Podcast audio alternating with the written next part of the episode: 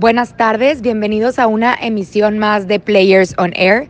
En esta ocasión les presentamos una entrevista que tuvimos con el licenciado Gustavo de Hoyos Walter, presidente nacional de la Coparmex, en donde nos habla acerca de cómo en estos momentos de incertidumbre y de crisis económica podemos reinventarnos a través de la innovación y a través de todas estas buenas y nuevas ideas. Para Players es un honor contar con la participación del licenciado y estamos seguros de que va a ser una muy valiosa charla. Usted lleva desde el 2016 este, siendo presidente de, la Coparmex a nivel nacional. Eh, bueno, y, ha ido repitiendo año tras año.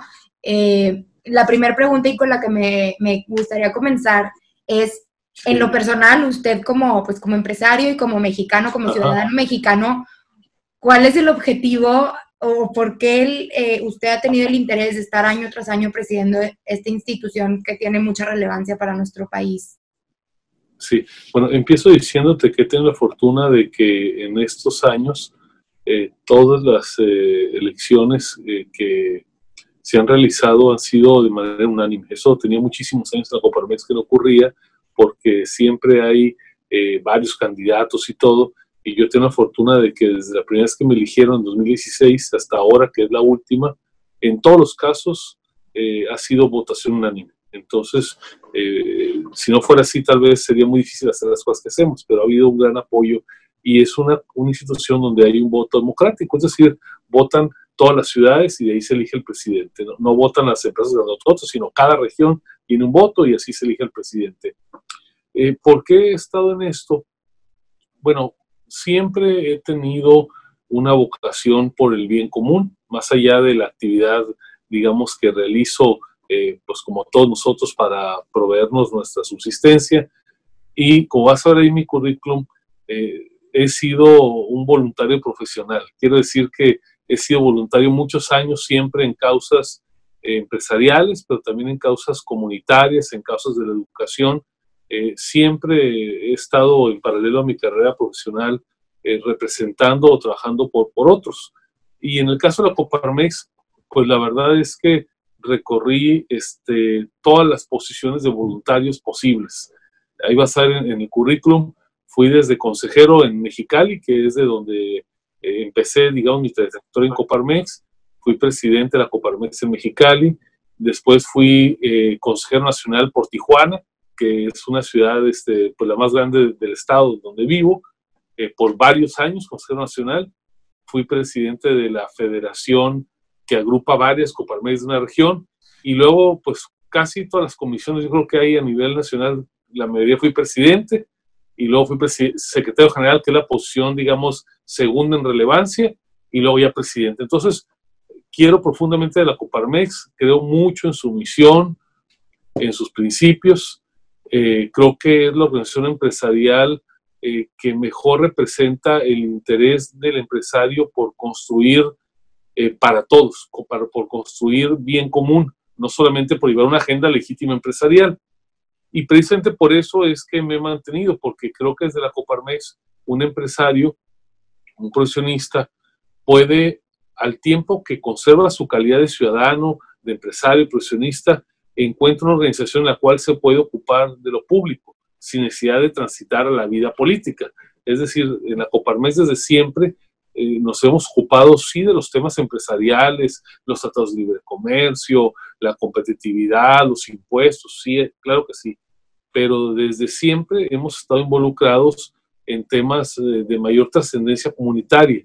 Hemos estado siempre involucrados, por ejemplo, procurando la calidad de educación del país, la vigencia del Estado de Derecho, la seguridad pública, eh, el medio ambiente. Es una institución conformada con empresarios pero que no solamente se circunscribe a la agenda empresarial, con mucho la organización que está más involucrada con los temas sociales. Yo siempre digo que la Coparmex es, así como las teorías evolutivas dicen que hay eslabones perdidos, eh, nosotros somos el eslabón no perdido porque ahí estamos, pero el eslabón que une al empresariado con la sociedad civil. Y por eso es que la Coparmex eh, es muy fácil que nos encuentren en las mesas eh, de élite, vamos a decirlo, élite económica, política, eclesiástica, etcétera, pero también en el trabajo social puro. Es bien frecuente que los dirigentes locales y nacionales de Coparmex estemos compartiendo mesa con personas que tienen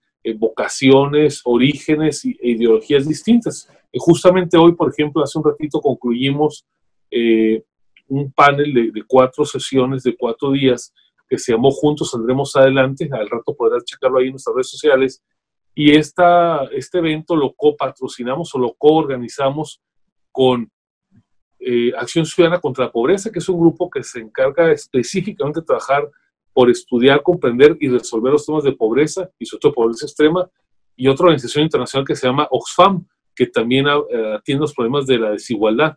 Entonces, rarísimo que una organización empresarial haga esto, pero nosotros es consubstancial, es muy natural. Entonces, eh, yo, yo he, digamos, eh, aceptado y pedido permanecer en esta responsabilidad eh, justamente porque creo que a la Coparmex le asiste una gran capacidad de transformación. simplemente, y con eso termino mi larguísima respuesta, en ningún otro país del mundo, y lo digo no, no gratuitamente, sino que lo investigué, con mis colegas en la Organización Internacional de Empleadores, somos la única organización empresarial del mundo que lideró la agenda del aumento salarial. La Coparmex de 2016 a 2019 fue el promotor del incremento del salario en México para que pasáramos de los niveles donde estaba por primera vez en enero de este año a estar un salario mínimo que aunque es insuficiente, ya está por arriba de la línea de pobreza. Se llama la línea de bienestar personal. Quien exigió, quien se peleó, quien debatió en favor del aumento de los salarios fue la Coparmex, un sindicato de patrones. Entonces, con esto te digo que somos eh, una organización sui generis distinta a las demás, cada una tiene su valor, obviamente, eh, pero aquí yo encuentro que los socios de la Coparmex son empresarios profundamente comprometidos eh, con su comunidad, con lo público, muy comprometidos, para decirlo de manera resumida, con el bien común. Perfecto, sí, definitivamente es una cama, es una, bueno, confederación más bien sumamente apegada al apoyo del país. Yo le digo que he tenido oportunidad de conocer a diferentes directivos o, líderes de las cámaras en, en, las diferentes en las que tenemos presencia. Y, ¿Tú eres de Monterrey o de La Laguna? Yo soy de Regia. No, sí, no, no, yo, yo regia. y le tengo un cariño a la laguna porque ya llevo aquí ya seis años en Players y estos seis años me ha tocado, este, pues estar muy, muy pegada ya también a, la laguna. El segundo lugar, la, Coparmex empezó en Monterrey, la Coparmex empezó en Monterrey y los, el segundo y el tercer lugar donde hubo Coparmex, el segundo fue Saltillo, pues que está ahí luego, luego a la vuelta de la esquina, y el tercero fue ahí en la laguna, justamente por esa gran, hace 90 años, por esa gran relación que existe en ese triángulo, ¿no? De Monterrey, bueno, que son diferentes, van a decir los regios, ¿no? Pero eh, está Monterrey, Saltillo, Torreón, ¿no? Como que es un triángulo que tiene una gran relación económica, pues, social y familiar y todo, ¿no? Sí, sí, sí, definitivamente. De hecho, ahorita Fernando Menéndez es quien preside, el, el que está ahorita. Lo conozco bien. La UNA, presidente. Sí, con él, él, bueno, es también un una persona muy, él seguramente si le pregunta por players va a saber muy bien, acaba de salir en una portada de nosotros este, ahora en noviembre del año pasado y, y pues bueno, qué padre poder seguir trabajando en conjunto, la verdad. Es muy buen amigo mío, es muy buen amigo mío, este, eh, también conozco muy bien a la, a la directora ahí de, del Centro Empresarial de, de Torreón, este, son grandes personas, la verdad es que este, con mucho aprecio para todos ellos. Qué padre, qué chiquito es el, mundo. Siempre salimos personas conocidas. Así es. Oiga, licenciado, con todo esto que me platica y con toda esta introducción que, es muy valiosa, me dice, y mi respuesta muy larga, no, al contrario, yo creo que este, con esto abrimos un poquito el panorama de verdaderamente cuál es el objetivo de, de, la confederación y bueno, a nivel personal, pues definitivamente la vocación que tiene, ¿no? Como dice, por por el bien común, por el voluntariado y por impulsar todas estas eh, eh, pues, sectores que, en nuestro país están vulnerables. Yo aquí, hablando un poquito de la situación actual que estamos viviendo eh, con, esta pandemia y con, los temas económicos, yo quisiera preguntarle, detrás del COVID-19 hay una crisis económica que pinta ser según lo que, lo que hemos escuchado, lo que dicen algunos expertos financieros, puede llegar a ser aún más devastadora que la misma pandemia. ¿Qué repercusiones económicas vamos a sentir los mexicanos y cuál sería su consejo, cuál sería su opinión de poder sobrellevarla de una mejor manera? A ver, es con mucho la crisis económica más grave que haya vivido esta generación y la previa. Yo creo que a nivel global va a tener un efecto más devastador en términos económicos que los que tuvo incluso la Segunda Guerra Mundial, y no es poca cosa, porque guerra nada más hubo en algunos países y pandemia en todos, sin excepción. Eh, además, la magnitud del daño económico, que además es un daño autoinfligido, es la primera vez que la humanidad, en toda la humanidad, dice, para salvar vidas, nos vamos a, aislar, vamos a dejar de consumir, y fíjate, por decisión de nosotros mismos nos causamos este daño económico.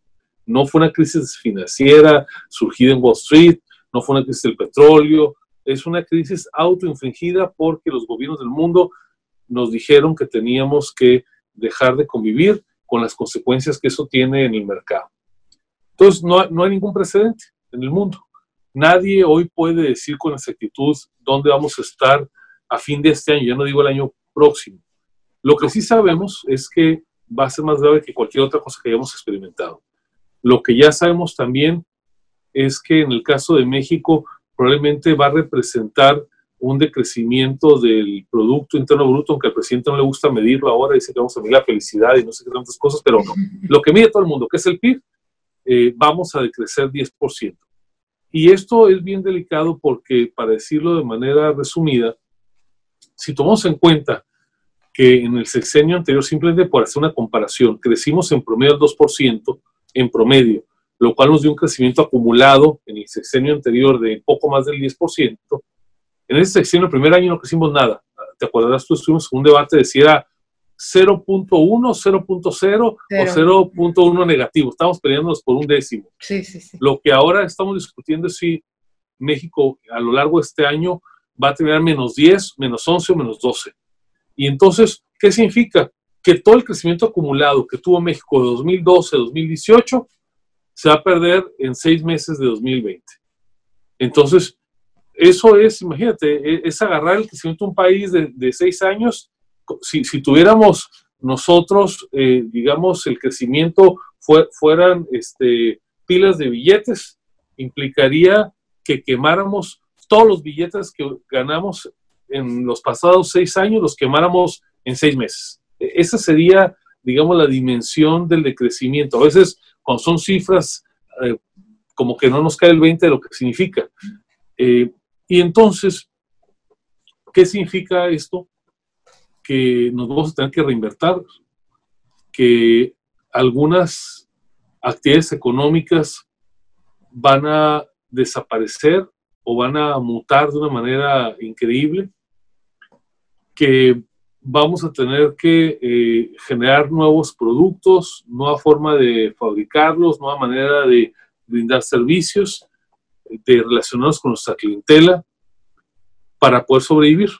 Y entonces creo que este desafío lo van a tener el taquero o la mayor cadena de restaurantes, el pequeño taller de torno soldadura o la gran instalación industrial. Eh, no va a distinguir de tamaños, ni de sectores, eh, mucho menos del origen del capital, si nacional o extranjero. En todos los casos vamos a tener un cambio paradigmático. Si un hotel tenía 200 cuartos y trataba de ocupar 180, ahora mientras no haga una reconversión completa, va a estar feliz si logra meter 40 o 45 cuartos. Si un restaurante tenía 40 mesas, estará muy feliz si con la seguridad de vida puede operar en 16 o 17 meses. Entonces, esto significa que todas las proyecciones, todos los puntos de equilibrio, pues ya no van a ser eh, válidos. Y entonces nos tendremos que alimentar. Habrá ganadores y perdedores. Ayer veía una cifra que hoy Zoom, esta plataforma con la que estamos hablando, vale como cinco veces más que Delta, que es la mayor aerolínea del mundo con sus más de mil y feria de aviones, con sus cientos de miles de colaboradores, vale 20 veces menos que esta plataforma que lo operan entre 10, 12 personas. E, e, e, ese es el cambio que estamos teniendo de las empresas que de repente van a emerger y van a tener un valor de capitalización increíble y otras que van a eh, ver disminuido de una manera bien abrupta su valor. Entonces, eh, estoy seguro que nosotros que preparar las habilidades y las destrezas, los nichos de mercado que tuvimos dejan de ser relevantes y ahora se está reescribiendo una nueva historia. Entonces, sí creo que va a estar lleno de oportunidades, como todos los cambios. La posibilidad de mantenernos en contacto de manera virtual va a tomar este, una velocidad insospechada. Tal vez esta entrevista hubiera sido por teléfono hace cinco semanas, hubieras viajado a la Ciudad de México y ahora estamos felices por el Zoom. Eh, ya nos conocemos algún día de manera personal, pero yo me hoy en la mañana tuve una reunión con el centro empresarial de Catepec, en el Valle de México, estando yo en Tijuana. Al rato voy a estar terminando contigo dentro de treinta y tantos minutos con los de Jalapa y en la noche no sé con cuáles. Y estamos felices todos, en este caso por la versatilidad de, conectarnos. Entonces, eh, viene una época eh, tremendamente retadora. Habrá que buscar cómo aprovecharla. Un cambio de época, dirían algunos incluso. Eh, pero ciertamente hay un gran desafío para las empresas, sobre todo de poderse mantener eh, operativas, de poder seguir cumpliendo con su tarea. El que no se transforme va a desaparecer, eso es absolutamente un hecho. Incluso para ustedes en industria editorial, eh, muchas revistas han liberado sus contenidos de manera gratuita durante los últimos dos meses. ya no digo las versiones digitales, que en muchos casos ya se distribuyen de manera gratuita y otras lo están haciendo. Entonces, pues, ¿cuál es el reto? El reto de, los suscriptores, de la audiencia, pues, para que puedas colocar la publicidad eficientemente, etcétera. Entonces, desde industria editorial hasta los servicios legales, pasando por la Coparmex, pues hay un cambio completo y absoluto de paradigma, ¿no? Y siguiendo un poquito el canal en el que estamos platicando, que comentaba de, pues bueno, la reinvención y cómo usted lo acaba de decir, antes tenía mis reuniones con la gente y viajaba y viajaba y viajaba. Y ahorita ya las tienes una tras otra. Por medio de Zoom nos dimos cuenta, o más bien ya nos, nos quisimos abrir los ojos porque creo que en México el tema de las reuniones de manera remota o el tema del home office, que es algo que también ahorita, pues muchas o la mayoría de las empresas que lo pudieron hacer lo hicimos, este, pues ya nos gustó y te das cuenta que te puedes hasta ahorrar. ¿Eh? eh puedes este, pero esto también, licenciado, probablemente, así como tiene sus ventajas, también puede tener sus desventajas, como que en alguna empresa puedes decir, oye, pues ya no necesito a cinco personas que hagan esto, ya me di cuenta que con dos puedo hacerlo, y va, puede que también sea una manera de, que se empiece a incrementar el desempleo. En el tema de, desempleo, ¿usted qué opina de, de, lo que va a traer este, pues esta pandemia ya no, no, quisiera ahorita decir un dato, yo creo que usted lo sabrá mejor que yo, cuánto desempleo hay al día de hoy desde que se declaró emergencia nacional. Este, y pues si hay algún, eh, alguna proyección de cuánto desempleo vamos a terminar este año. Sí, te, respondo con mucho gusto. Le, voy a pedir a Andrea o a Daniela, si están escuchándome, eh, no sé si hiciste la conexión o ellas lo hicieron, que te manden un documento que ayer hicimos público con una propuesta de ser solidario simplemente para no ir a los detalles de tanta cifra, pero con mucho gusto te doy alguna, algunos datos y sobre todo para, más que nada, para rebotar contigo las ideas centrales, ¿no? Pero eh, veo que te envían este reporte para ir a una grafiquita y todo, pero a ver. La crisis económica tiene como principal manifestación la pérdida de empleo. Entre todas las crisis que vamos a experimentar, la cara más dolorosa, inmediata, evidente va a ser crisis de desempleo. La información, digamos, oficial nos dice, estoy buscando aquí el dato con toda exactitud, que entre marzo y abril se perdieron, según el Seguro Social, 685.840 empleos formales. 685.840. Esto eh, supera ya todo lo que se había creado en 2019, lo que se perdió en dos meses. Pero no, no reconoce la tendencia y que mayo empezó más duro, Nuestros cálculos es que al terminar mayo, si no hay una medida como la que estamos proponiendo del salario solidario, tendremos 1.3 millones de empleos perdidos. Bueno, es tan grave esto que nosotros estamos haciendo la propuesta de salario solidario y hace unas semanas cuando lo planteamos decíamos que se tenían que apoyar a 20.6 millones de trabajadores en la economía formal. Ayer que hicimos la presentación dijimos, hey, bueno, un buen dato, ya nada más hay que aprobar, apoyar a, a menos, ahora nada más a 19.9. Y yo me preguntaba, ¿por qué? Porque los otros ya desaparecieron. O sea, ese es el ritmo. Estamos perdiendo un empleo cada ocho minutos hoy. Entonces, pues la tragedia, un empleo cada ocho minutos. Entonces, es una circunstancia obviamente bien compleja. Eh, ahora, ¿qué, ¿qué, nos queda como esperanza? Que como ocurre en otras crisis, los empleos que se pierden en un lado aparezcan en otro lado, pero va a tardar tiempo. Mira, yo me gusta siempre poner el ejemplo de la, del Air Force en Estados Unidos. Cuando salieron los drones, estos avioncitos no tripulados que pueden ir a bombardear, cayó tremendamente el reclutamiento de pilotos. Eh, ahora el Air Force requiere mucho menos pilotos. Los que ya están, ya están. Y unos cuantos para ir renovando los más viejitos. Entonces se perdieron trabajos de pilotos y toda la gente que está alrededor de esto, ¿no? los servicios. Pero creció exponencialmente el trabajo de analista de fotografías digitales. ¿Por qué? Porque los drones generan 100 mil veces más fotografías de reconocimiento. Entonces ahora los puestos que se perdieron de pilotos de combate están en operarios de computadora que mueven los drones y en analistas del material de imágenes que se obtiene. Entonces, ¿se destruyó un empleo? No, se transformaron los empleos. Entonces, ¿cuál es el desafío que tenemos? ¿Cómo el país evoluciona para transformar de tal manera que los empleos que desaparezcan sean cubiertos por otros nuevos? Lo cual implica además un reto de capacitación o de reformación base cero. El que aprendió a ser piloto de pruebas o piloto de combate puede manejar un simulador en el cual se manipula este, un dron de entrada, ¿no? Pero sí puede aprender, pero hay un proceso de reconversión completa de capacidades cognitivas y de habilidades. Entonces, ese es el reto que tiene México. A lo mejor el ejemplo parece cursi, pero me parece que, que identifica lo que va a ocurrir en muchas cosas. Y entonces, eh, los restaurantes, los cines, los servicios profesionales, eh, los servicios de información, todos van a tener una gran transformación y el desafío entre un país y otro es los que se vayan llegan de otra manera o los que se vayan se fueron para siempre. Y, eso es justamente lo que hoy se está debatiendo. Ahora, en paralelo, déjame decirte que dentro de muchas cosas que está haciendo la Coparmex, tal vez la más relevante en materia de cómo contener la crisis del COVID en la parte económica es apostando a medidas para que las empresas no liquiden, salvo que sea último recurso trabajadores.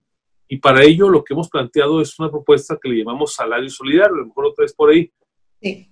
A reserva de, que te llegue el documento que lo explica así súper a detalle, ¿por qué tenemos este, esta propuesta como nuestra propuesta insignia, el buque insignia? Porque lo más importante hoy es que las personas no se queden sin chamba, que cuando termine el confinamiento toquen la puerta de esa empresa y se las abran, no que les den una liquidación. Y es lo que está en juego. Sin embargo, tenemos eh, un presidente de la República que dice que empresa que quiebra es bronca al empresario. A lo mejor cuando quebra una empresa sí, pero cuando están quebrando muchas, es como cuando a un banco no le paga un deudor, pues es bronca el deudor, su tarjeta. Pero si no le paga ningún deudor, la bronca es del banco, que entra en crisis de liquidez. Pasa lo mismo aquí. Si una empresa quiebra porque le fue mal con el COVID, pues pobrecito el dueño, la persinada y vámonos.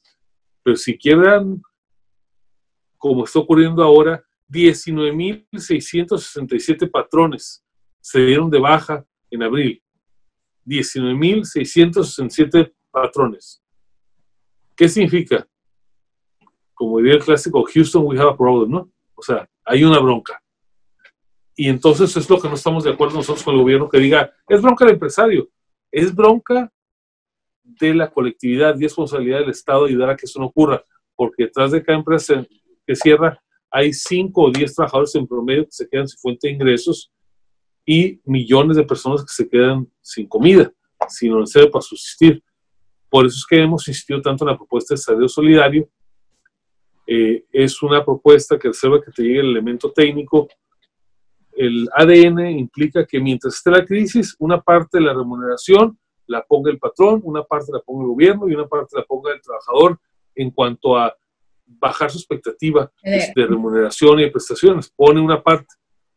Aquí no hay duda que los trabajadores están muy colaborativos, están rompiendo su alcancía, los patrones estamos bien rotos de nuestra alcancía y el único que no la quiere romper pues, es el gobierno, que dice que quien truene pues es su bronca, ¿no? ¿Qué, respuesta, o sea, ante esta iniciativa o ante esta propuesta, qué respuesta ha habido del gobierno? Digo, por, lo que entiendo, todavía no, no, no, les, no les han dicho que sí. No nos ha respondido el presidente, le hicimos desde hace días una solicitud formal, hicimos una carta muy fundada, con un anexo bien hecho, donde vienen todos los elementos, apoyo macroeconómico, etcétera. Y pues ha habido, como diría el clásico, oídos sordos y ojos ciegos, y pues ni nos ven ni nos oye. Qué, difícil porque como dice... Pues, Patético. Todos estamos, o sea, como dice, los patrones y los empleados estamos en la mejor disposición de salir adelante y qué difícil que una de las piezas más fuertes de este juego, que es el, gobierno, este, pues esté, digamos, y sabemos que nos está dando la espalda en, en, pues en esta recuperación o en esta no hay ningún agente económico que pueda hacer tanto como el gobierno por su dimensión, por los instrumentos regulatorios, los instrumentos de finanzas públicas. Es el único actor que tiene la escala suficiente para cambiar la historia a nivel país. ¿A usted qué le ha tocado eh, estar en, eh, al frente de, la Confederación, pues desde el gobierno pasado a este gobierno? ¿Qué cree que, que sí es la cabeza del gobierno federal? el que, o sea, digo, le, tocó a, este presidente, ahora sí que el tema de la pandemia, pues ahí sí no que lo defienda porque no lo voy a defender, pero eso sí, no, es un tema mundial. Sin embargo, ¿usted cree que otro presidente hubiera tenido mucho más eh, puertas abiertas hacia con, la confederación o cree que es un tema sí de... a ver, la confederación es lo de menos. A ver, deja plantearlo así. Primero, las malas decisiones de política pública pusieron al país a la baja desde 2019. Entonces, que no se nos olvide, el aeropuerto, este, Dos Bocas, Tren Maya, este, Constellation, todas las torpezas que han ejecutado lograron la hazaña de que el país dejara de crecer. Entonces, tienen ahí una parte de responsabilidad que ahora no se oculten tras el velo del COVID. Segundo, es evidente que la responsabilidad por esta crisis originalmente no es del gobierno porque es una pandemia que llegó de fuera. Pero sí son los culpables absolutos por omisión deliberada, contumaz, de que se estén magnificando los efectos de la crisis.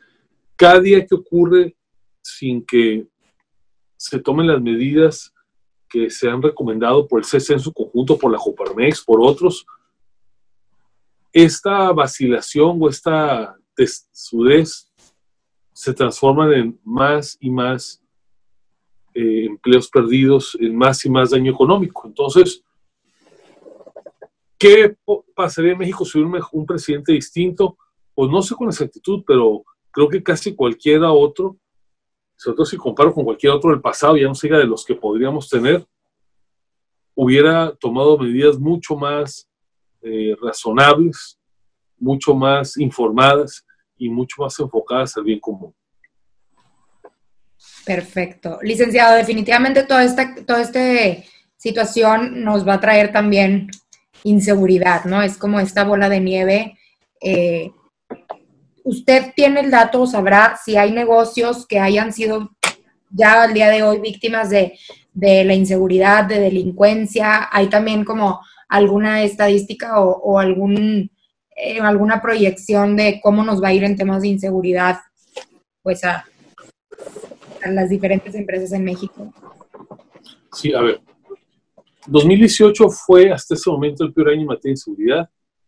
2019 empeoró todavía más y 2020 a excepción del homicidio que tuvo una estabilización en los últimos, el último mes, todos los demás delitos de, digamos, de violencia se han agravado en lo que va del mes. Es decir, la estrategia de seguridad del presidente López Obrador y su equipo no están funcionando, no están dando resultado.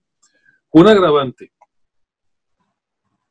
se están volviendo cobardes para enfrentar al crimen organizado. Como nunca antes, el crimen organizado hace lo que quiere en casetas, hace lo que quiere en los zócalos o centros de los pueblos y de las ciudades pequeñas y medianas. Porque tenemos un mando acobardado. Es un presidente que dice que él no va a perseguir a los capos, que saluda a la mamá de un capo y que dice que pues todos son mexicanos y tan Entonces, cuando el líder se acobarda, la tropa no pelea. Eso pasa en los ejércitos, pasa en un equipo de fútbol americano y pasa en un gobierno. Y hoy el jefe nato, como dice la Constitución, el jefe supremo del ejército está acobardado. No está tomando decisiones, no está enfrentando al enemigo. El ejército y la marina tienen todo nuestro respaldo, nuestro reconocimiento pero actúan en base a órdenes. Y si la orden hoy es esa, la de dejar hacer, dejar pasar, simplemente contemplar, pues es evidente que los resultados son los que estamos viendo. Así es que gran preocupación por el tema de seguridad. Eh, ojalá que se decidan ya actuar y no hacer tolerantes ante un hecho de esta relevancia. Licenciado, en tema, ahorita que, que, estábamos tocando, creo que fue una de las, de lo, de lo, primero que platicamos. Este, nosotros mismos, o sea, esta crisis eh, la, es algo que, viene acompañado de un tema de salud, ¿no? O sea, estamos confinados, estamos, eh, cerramos negocios, lugares, etcétera, por un tema de salud que al final de cuentas creo que crea mucha confusión para, pues para muchos de será lo correcto, estamos haciendo lo correcto, este, qué sería lo ideal. En la opinión de los empresarios o de los afiliados de la Coparmex, lo que ustedes platican, ¿qué, qué, ¿en qué postura están en, en, pues en cómo estamos manejando, al menos en México, eh, el tema del confinamiento y de pues del cierre de las actividades económicas? A ver, por parte del gobierno con gran torpeza, el gobierno federal me refiero. Sí. Eh, torpeza porque, pues, para empezar, el presidente todavía, cuando ya teníamos algunos este, muertos, decía que nos abrazáramos, que eso del distanciamiento era un mito de los neoliberales, andaba de gira. Sacando el eh, escapulario. el detente. La verdad es que es una vergüenza internacional y una tragedia local eh, tener eh, un liderazgo en las instituciones tan limitado, tan desprovisto de capacidad asertiva y sobre todo de capacidad para llevar al país en un eh, camino correcto ante un reto así. No todo es los elementos materiales. También es importante cuando la población identifica que hay un líder comprometido, entendido y que se pone por delante de todo un país. Y ahí está la famosa frase de Winston Churchill cuando decidió enfrentar a los alemanes sabiendo que eran una fuerza de menor envergadura y dijo, solamente les puedo ofrecer sangre, sudor y lágrimas. Eh, lo más es ponerse por delante, hacer la tarea y ahí realmente el presidente ha dejado mucho que desear.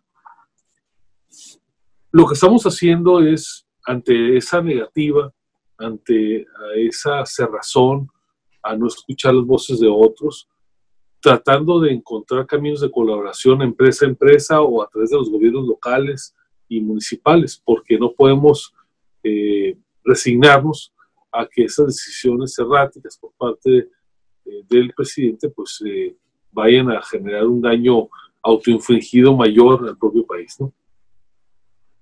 Perfecto. Y, bueno, aquí, por ejemplo, en, Nuevo León, este, en lo personal yo considero que, se ha hecho un buen trabajo, eh, pero sí volteo y veo lo que, lo que dice el gobierno federal y lo que y cómo en, en la Ciudad de México pues están viviendo totalmente otra realidad de la que estamos viviendo acá en Nuevo León. Y pues bueno. Sí, Nuevo León lo está haciendo muy bien. Ha sido muy importante el papel del TEC de Monterrey, a través de su área de ciencias médicas. Ha aportado una ruta, no me acuerdo el nombre del doctor, pero es un tipo muy brillante ahí. ¿Cómo? ¿El doctor Guillermo Torre? Ese. Que ha dado, ha puesto al TEC a a planear bien la estrategia, pero también que se ha dejado ayudar al gobierno, ¿no? Dicen que hay que saber o dejarse ayudar cuando no sabes, ¿no? Y allá tenemos en la Ciudad de México a alguien que no sabe y que no se deja ayudar. Qué bueno que en el caso de Monterrey, como está Nuevo León, todo, como está ocurriendo en Jalisco, por ejemplo, como está ocurriendo en los estados del norte, pues los gobernadores sí se dejan ayudar y están actuando de una mejor manera, ¿no? Sí, definitivamente. Oiga, licenciado, ya digo, me gustaría cerrar con, una pregunta eh, un poquito más reflexiva, o más bien es... A ver. O sea, ¿cuáles serían los tres aprendizajes, si los podría resumir en tres, que la pandemia y la situación que estamos viviendo le, le deja a los empresarios mexicanos? Yo antes de responderte eso, te tengo que decir que el principal aprendizaje es como seres humanos, antes que como empresarios.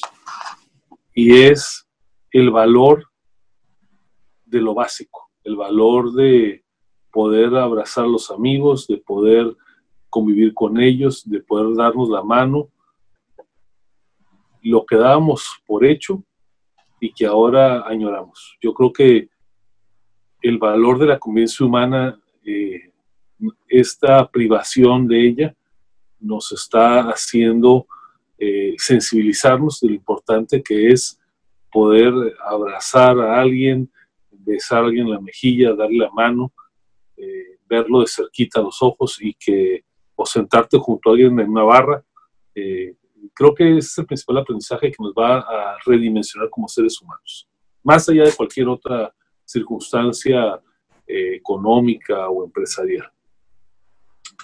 Dicho lo anterior, en el ámbito empresarial, creo que nos deja un aprendizaje de la gran interdependencia que tenemos como ecosistema económico, de la gran interdependencia que tenemos de nuestras cadenas eh, de clientes, de proveedores, de nuestra responsabilidad que tenemos hacia la sociedad, porque al empresario más rico, a la empresa mejor montada, nos ha enseñado que si no está bien tu comunidad, si no están bien tus clientes, si no pueden producir eficazmente tus proveedores, de nada te sirve una gran empresa. Es el aprendizaje de la interdependencia. Yo creo que esto va a detonar que muchas empresas eh, repiensen cómo se relacionan con todo su entorno. Y van a hacer que puedan eh, volver a repensar que una empresa de todos los tamaños tiene sí una responsabilidad eh, con sus trabajadores, desde luego, tiene una responsabilidad con sus clientes, con sus proveedores, tiene una responsabilidad con el gobierno a pagarle impuestos aunque nos queden gordos, tiene una responsabilidad eh, con el medio ambiente, que es con el futuro, y tiene una responsabilidad con la comunidad y si queda algo, tiene una responsabilidad con los accionistas. Entonces, creo que aquí va a haber un gran aprendizaje. Segundo aprendizaje, la necesidad de innovar, de la innovación. Si el adagio famoso de renovarse o morir era aceptado eh, universalmente en el mundo empresarial, es ahora me parece más eh, válido que nunca. Renovarse y yo diría reinventarse. Todos nos vamos a tener que reinventar eh, si queremos sobrevivir.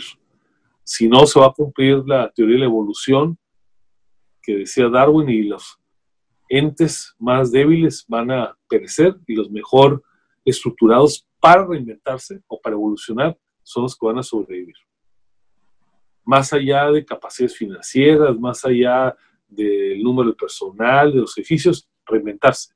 E, ese va a ser, eh, digamos, eh, la, prioridad. Y un tercer aprendizaje, sin duda, eh, tiene que ver con la responsabilidad que tenemos con el bien común las empresas.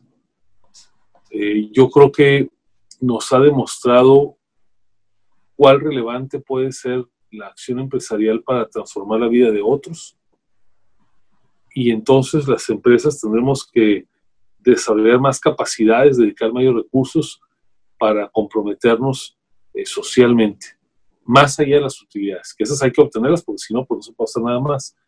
Pero creo que las empresas está, y sus dueños, sus accionistas, estamos entendiendo que tenemos que hacernos cargo que tenemos que asumir, yo le llamo una dueñez generosa, es decir, que tenemos que adueñarnos del destino de nuestra colectividad para incidir favorablemente en él. Y yo creo que no habrá después de esto ninguna empresa que no se preocupe más por la salud de su comunidad, de sus trabajadores. No habrá ninguna empresa que no eh, revalore la importancia de tener lealtad de sus clientes en base a productos y servicios de calidad. Eh, en pocas palabras, creo que nos va a volver eh, mucho más responsables socialmente, algo que ya decíamos, que ya predicábamos, pero que a lo mejor poco vivíamos y que ahora ante una eh, sacudida de esta dimensión, pues nos hace ver que tenemos que hacerlo por comisión, pero además con mucho más inteligencia y mucha más en profundidad de lo que actualmente hacemos. En el corto plazo no hay duda que vamos a tener una catástrofe económica. En el corto plazo no hay duda que van a desaparecer muchas empresas, que se van a perder cientos de miles de empleos. Eso no hay manera de, de no este, esperarlo. Pero también creo que es una gran oportunidad para la evolución, para un salto cuántico que concilie la productividad hacia el interior de las empresas, la competitividad sistémica de toda una región, todo un país y el bien común, el bienestar. Ahí creo que en ese equilibrio, en esa pirámide, está el futuro de las sociedades y yo creo que como ha ocurrido con las grandes tragedias, eh, con las guerras, con los terremotos o con las pandemias, es cuando se dan estos brincos en la humanidad y que yo estoy convencido que en algunos años, no sé cuántos, eh, vamos a ver el saldo final de esta pandemia y creo que en términos evolutivos va a ser favorable para el mundo entero. Definitivamente, licenciado, va a ser un parteaguas para el mundo, para los mexicanos y para los humanos, para todos los que nos está tocando vivir esto, algunos más jóvenes, otros que ya han pasado por, por situaciones difíciles, crisis financieras, como dice, esto es algo que este, probablemente o seguramente va a ser la, más dura, la más fuerte que nos toque vivir, pero este, pues va a ser un parteaguas para regresar más fuertes y mejores que, nunca y cuando volteemos para atrás decir, la libramos y, salimos adelante y, la verdad no me queda a mí más que este, felicitar la labor que ustedes hacen. Sé que no es labor de una sola persona, sé que hay un grupo importante detrás de, todas estas iniciativas este, que lo único o, el objetivo principal es el, bienestar común, el bienestar de, los ciudadanos mexicanos. Este, entonces, por mi parte, no me queda más que felicitarlo. Eh, agradecerle también, porque pues al final de cuentas eh, pertenezco yo también a, una empresa y pues también la estamos pasando difíciles. Como dice usted, esto no perdona edad, eh, no perdona nada, ¿no? Esto nos vino a todos a, a golpear parejo, pero bueno, y también definitivamente agradecerle su tiempo. Lo sigo ahí en el Twitter y veo que anda de junta tras junta, entrevista, entrevista y webinar y tal. Entonces, este, pues para mí fue muy valioso su tiempo y me encanta. muchas gracias por la oportunidad este, y gracias por considerarnos para estar ahí con, ustedes en la revista. Este, me voy a leer, me voy a convertir en lector digital consuetudinario este, y bueno, pues vamos a estar muy atentos del lanzamiento, ojalá que vaya muy bien Y, bueno, también aquí siempre estamos. Este, si, me lo permites, este, te voy a incluir en, una listita que tengo ahí de personas a las que les doy lata, no, no es cierto, a las que les mando algunas cositas que hacemos para este, estar más en comunicación.